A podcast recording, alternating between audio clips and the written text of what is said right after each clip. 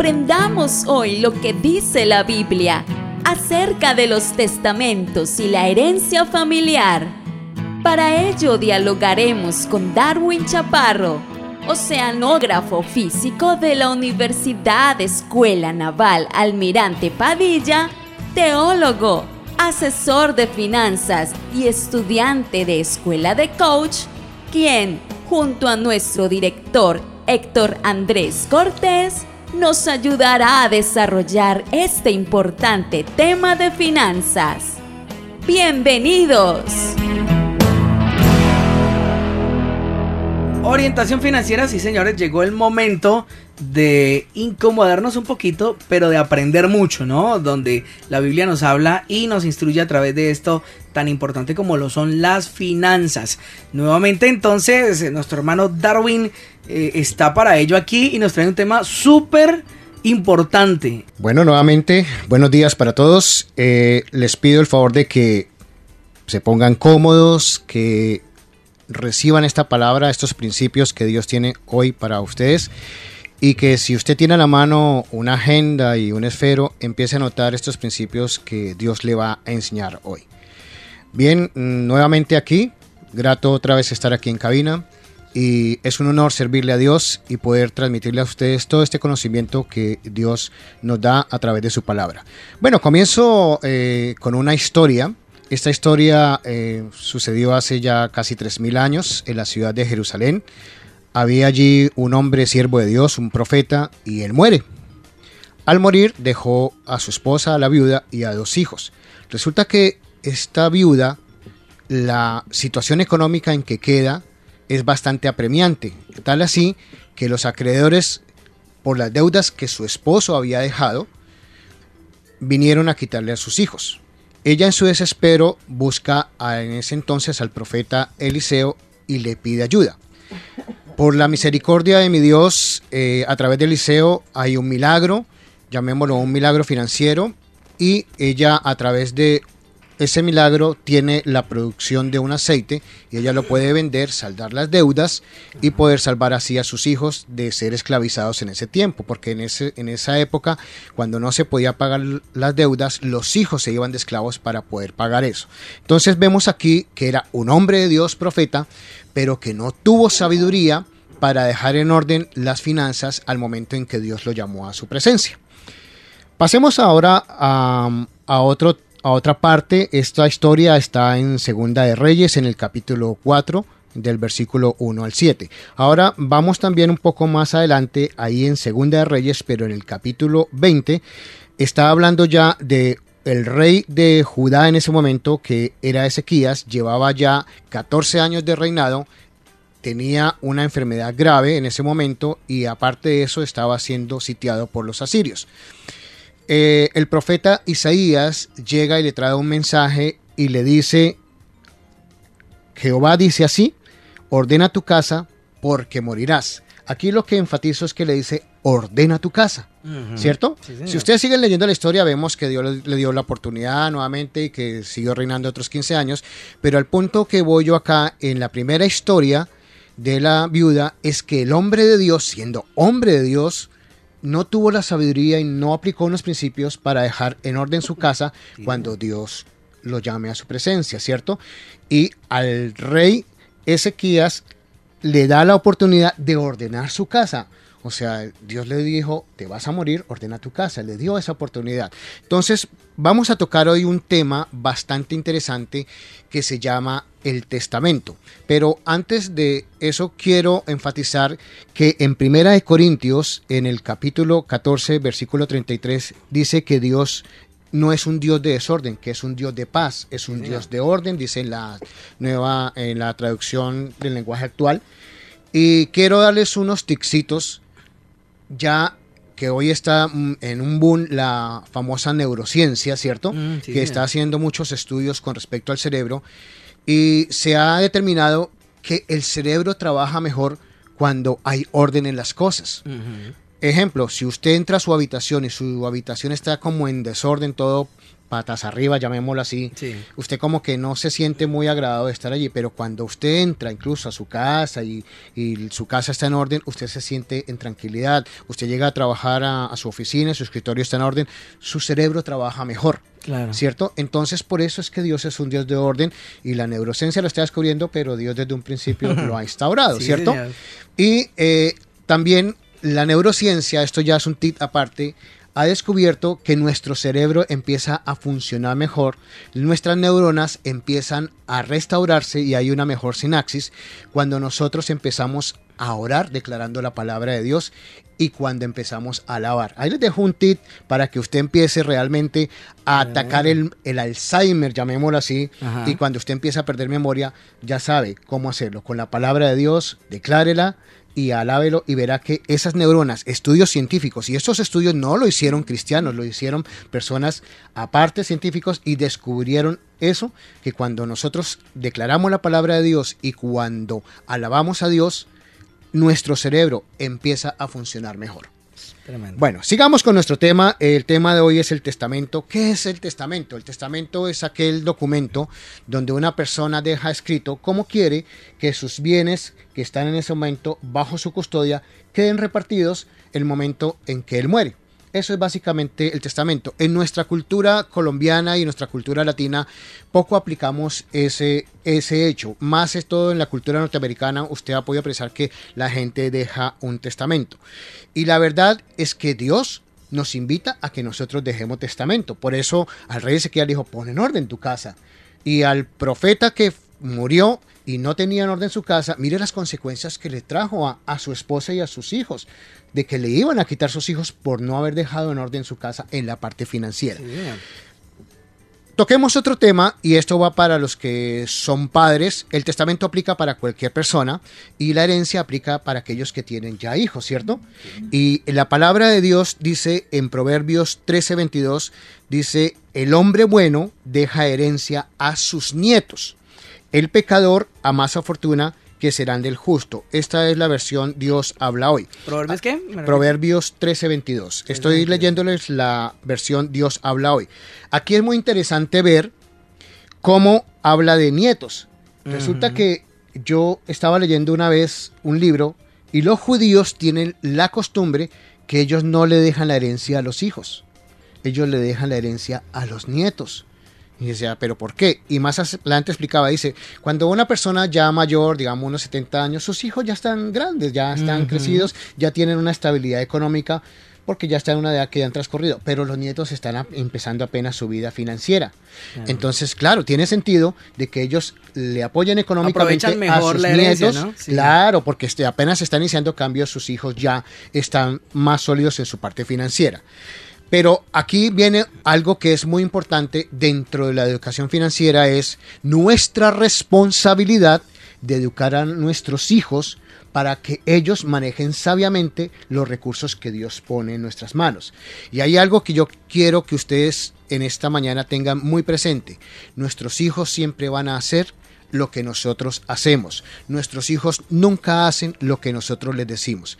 Nosotros siempre vamos a repetir los patrones de nuestros padres tal y como ellos hicieron las cosas. Si usted hace un análisis, usted termina comportándose igual o haciendo las cosas igual como las hacía su padre o como las hacía su madre. Por ahí la importancia que nosotros tenemos del testimonio y el ejemplo para nuestros hijos también en la parte financiera. Si usted maneja mal hoy los recursos que Dios pone en su mano, no espere que sus hijos lo vayan a manejar bien, porque eso es lo que usted le está transmitiendo. Entonces, con base en eso, nosotros debemos no solamente dejar herencia, sino también educación y testimonio a nuestros hijos de que se eduquen financieramente. Ahí es nuestra responsabilidad de empezar a aplicar esos principios que Dios nos da a través de su palabra. Siguiendo con el testamento, ¿cierto?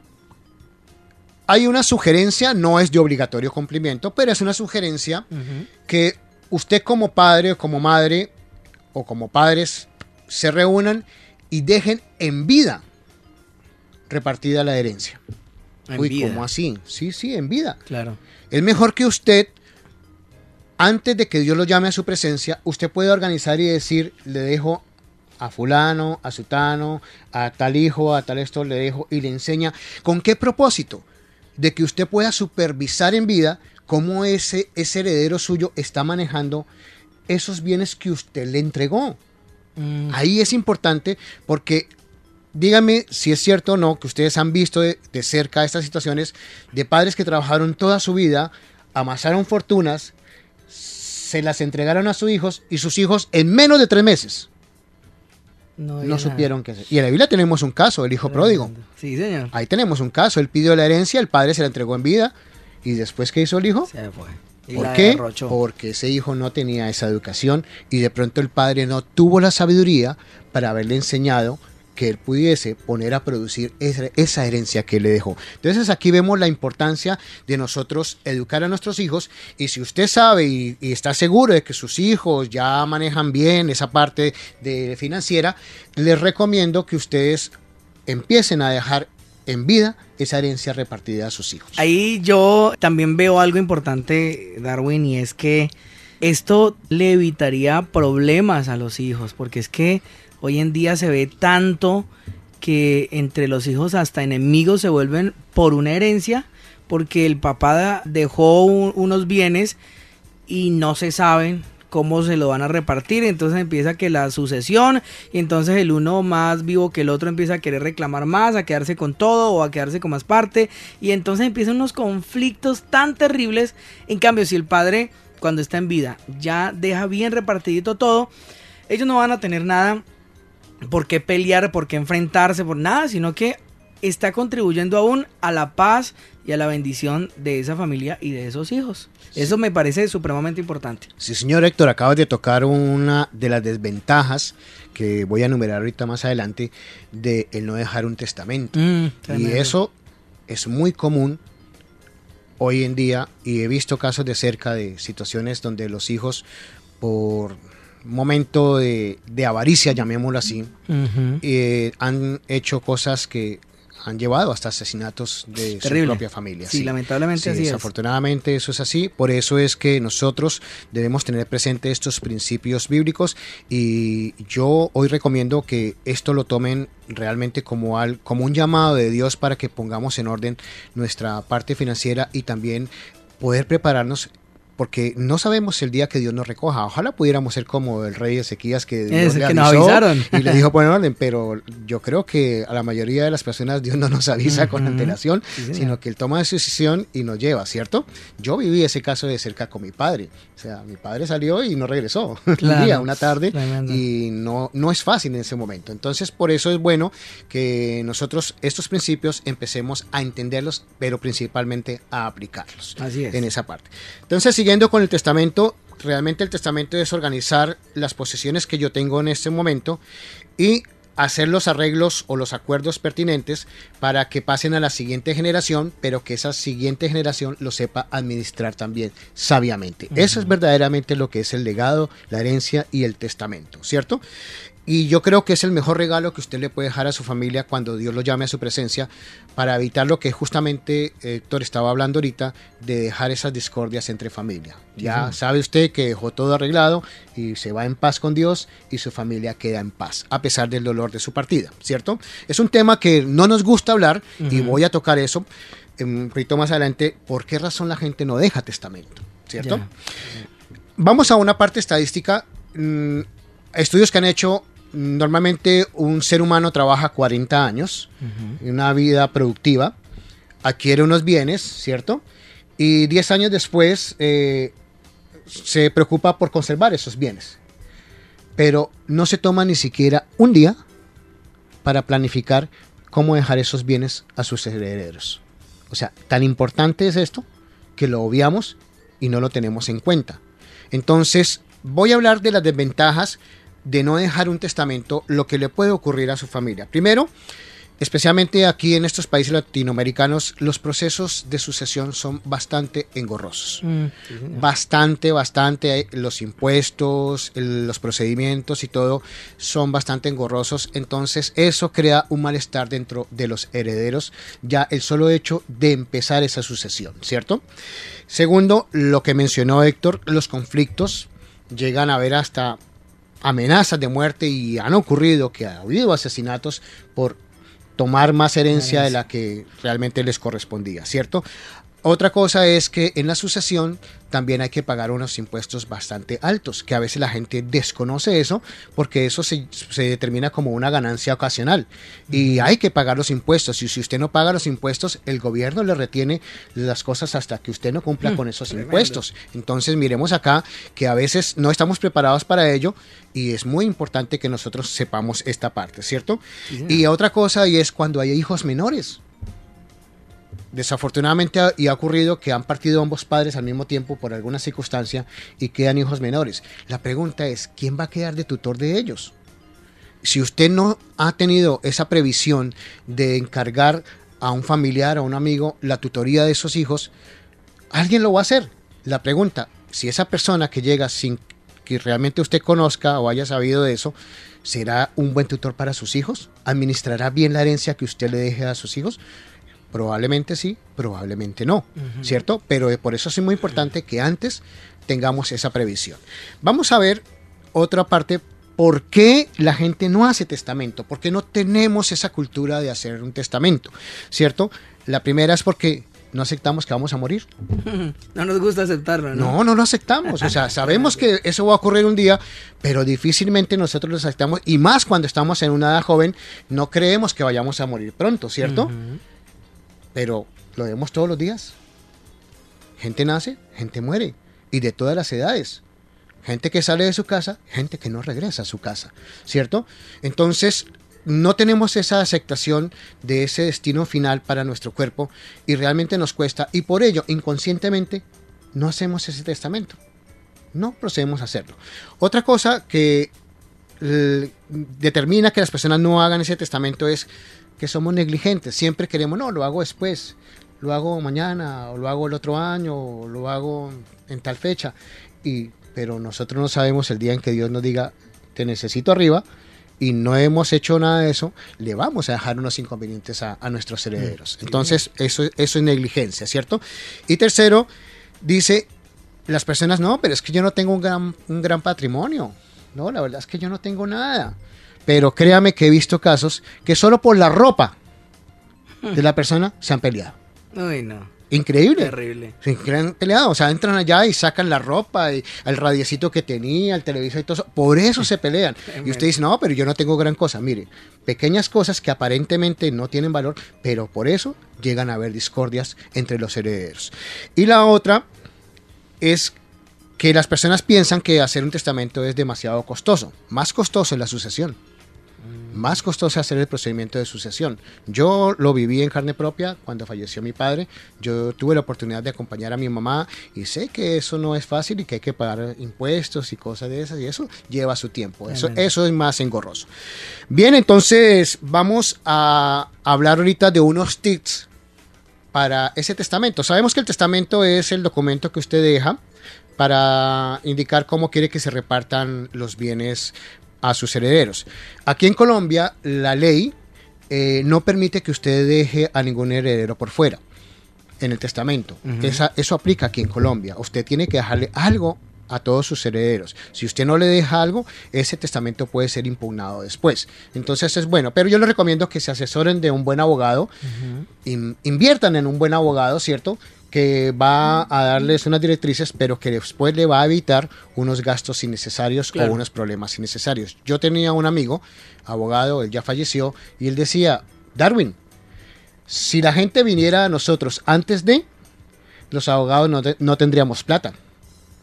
Pero normalmente la gente viene después de, y por eso es que nosotros cobramos bien caro, porque, le estamos resolviendo los problemas. El error ya está cometido. Sí, y él me decía, lo ideal es que la gente venga antes de.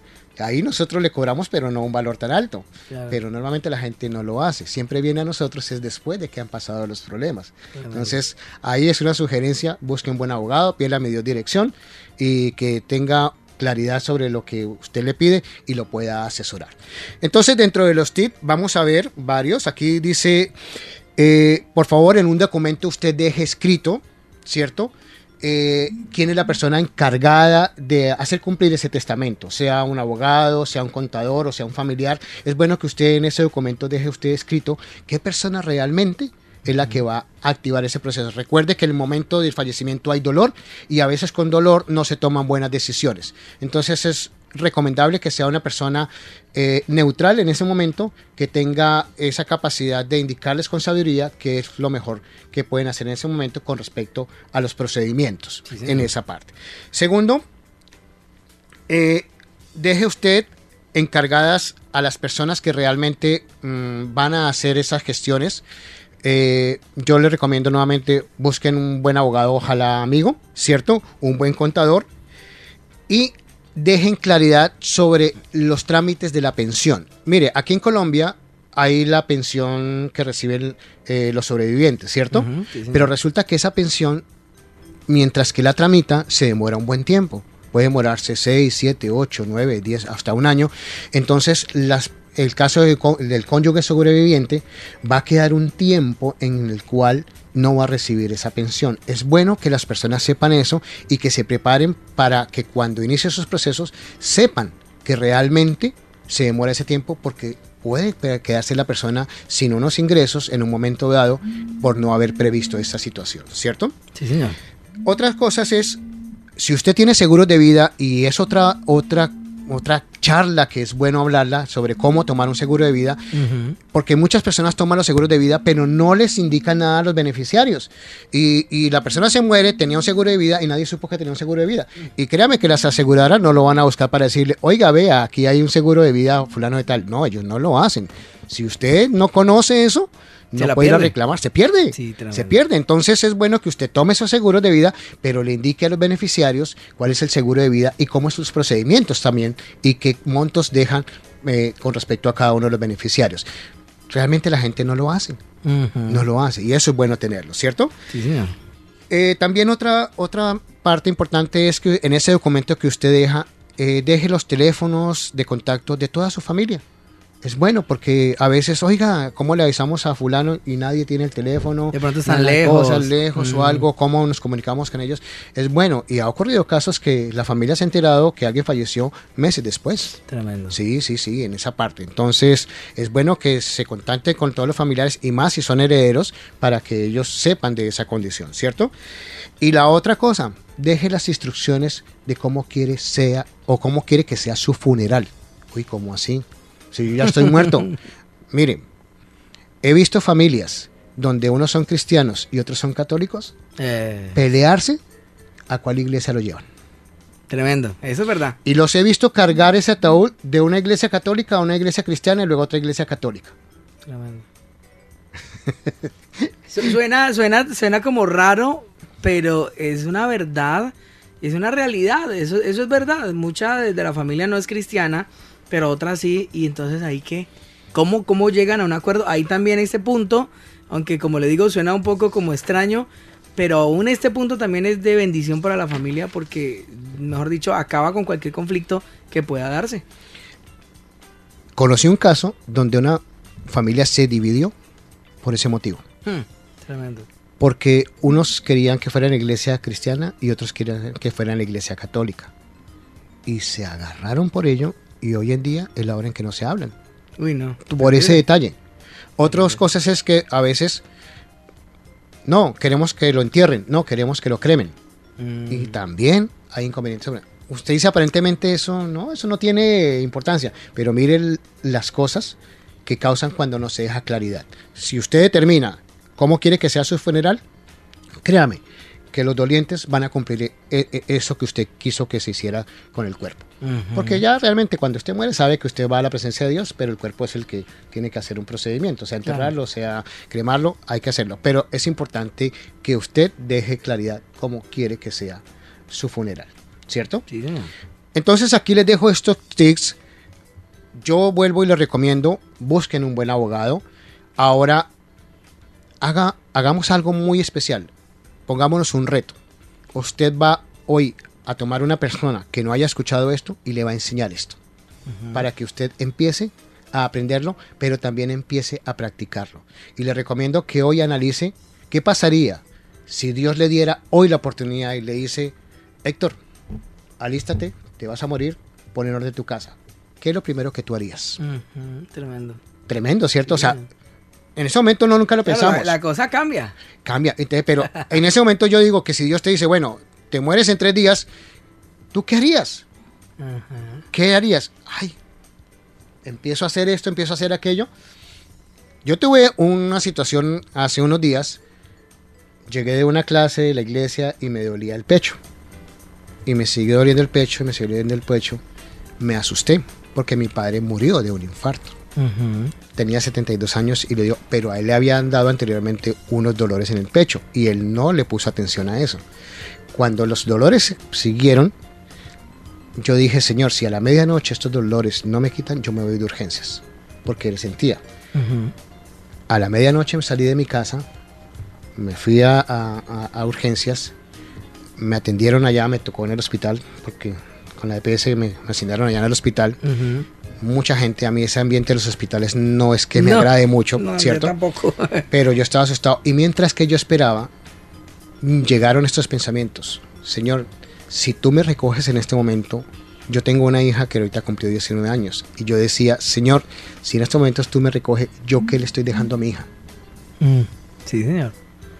Y en ese momento me hizo recapacitar de esto, cuán disciplinado he sido yo con esto. Y realmente a veces nosotros lo obviamos, porque no esperamos que nos vayamos a morir en un Mm. instante, lo que decíamos, Claro. porque la gente no deja Que testamento, eso es porque que no aceptamos no la es muerte. muy eso no es muy grato pensar en eso. Pero gracias a Dios, en ese percance no, fuera, había hecho unos ejercicios el día anterior y como que me había sobreexcedido, entonces era músculo, yo pensé que era el corazón, ya estaba como usted. preparándome todas esas cosas, dije Tremendo. no, sí. Pero así- así tiene que pero- ser. Pero en ese momento yo creo que Dios puso esa situación para decirme, ¿cómo estás tú en este orden? Sí. Esto que tú enseñas, ¿cómo estás tú? Entonces ahí realmente Dios lo confronta a uno y yo sé que de pronto muchos de ustedes también están confrontados esta mañana con esto porque quizás como dijo Héctor Andrés ahorita, a mí nadie me había hablado de esto, Ujú. ¿cierto? Y resulta que usted dice, no, pero es que yo soy soltero. Créame que si usted tiene algo, usted tiene herederos que son sus padres, sus hermanos o sus sobrinos. Y también se van a agarrar si no tiene orden en eso. Importan- importantísimo porque esas son cosas que uno no sabe y que, y que sí, que uno ignora y, y uno piensa que no, que todo está bien. Y, y tremendo de verdad confrontarnos con esta realidad, cómo estamos con Dios y qué vamos a dejar aquí en la tierra cuando partamos. Esto es supremamente importante. Entonces, no sé si haya algo más que agregar. eh, No, nuevamente los, los confrontos, si Dios viniera y le diera la oportunidad como se le dio al rey Ezequías que te vas a morir y pone en orden tu casa, ¿cómo estás tú? O tú le podrías decir, Señor, mi casa es- está en orden en este momento. O tú dirías, uy, Señor, dame un mesecito más y yo la pongo en orden, ¿cierto? Difícil esa pregunta, pero es una realidad. Y, y hacer la tarea, ¿no? Vamos Sí. a compartir este, estos datos tan importantes que me gusta mucho, me gusta encontrar estas cosas en la Biblia, que empezamos precisamente con ello y, y vamos a enseñárselo a otras personas también que no han aprendido o puede esperar a que lo subamos a los podcasts y usted lo puede escuchar. Entonces, de verdad, muy importante. Darwin ha sido muy provechosa su venida por acá. Muchas gracias por su tiempo. Que Dios lo bendiga mucho. Muchas gracias, Héctor, y a todos ustedes que se dieron el tiempo de escuchar esto. Que Dios les bendiga a través de estas enseñanzas. Y recuerde que los principios de Dios son para aplicarlos. y si los aplicamos, vamos a tener bendición en nuestra vida. Escucha, descarga y comparte nuestros podcasts. Estamos como Radio Auténtica Villavicencio en TuneIn, Spotify, Google Play Music, Deezer y iTunes. Temas prácticos de familia, salud, finanzas, sanidad interior y muchos más que puedes disfrutar en tus dispositivos móviles y compartirlos para que otros sean bendecidos con la palabra de Dios. Recuerda buscarnos en todas estas plataformas como Radio Auténtica Villavicencio, innovando y renovándonos para alcanzar a muchos más con nuestra voz e imagen de la verdad.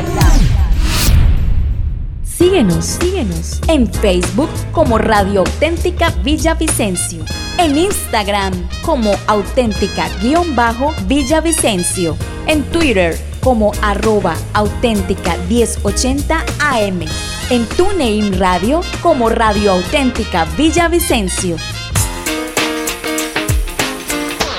Visita nuestra página web y escúchanos en audio real, auténtica 1080am.com.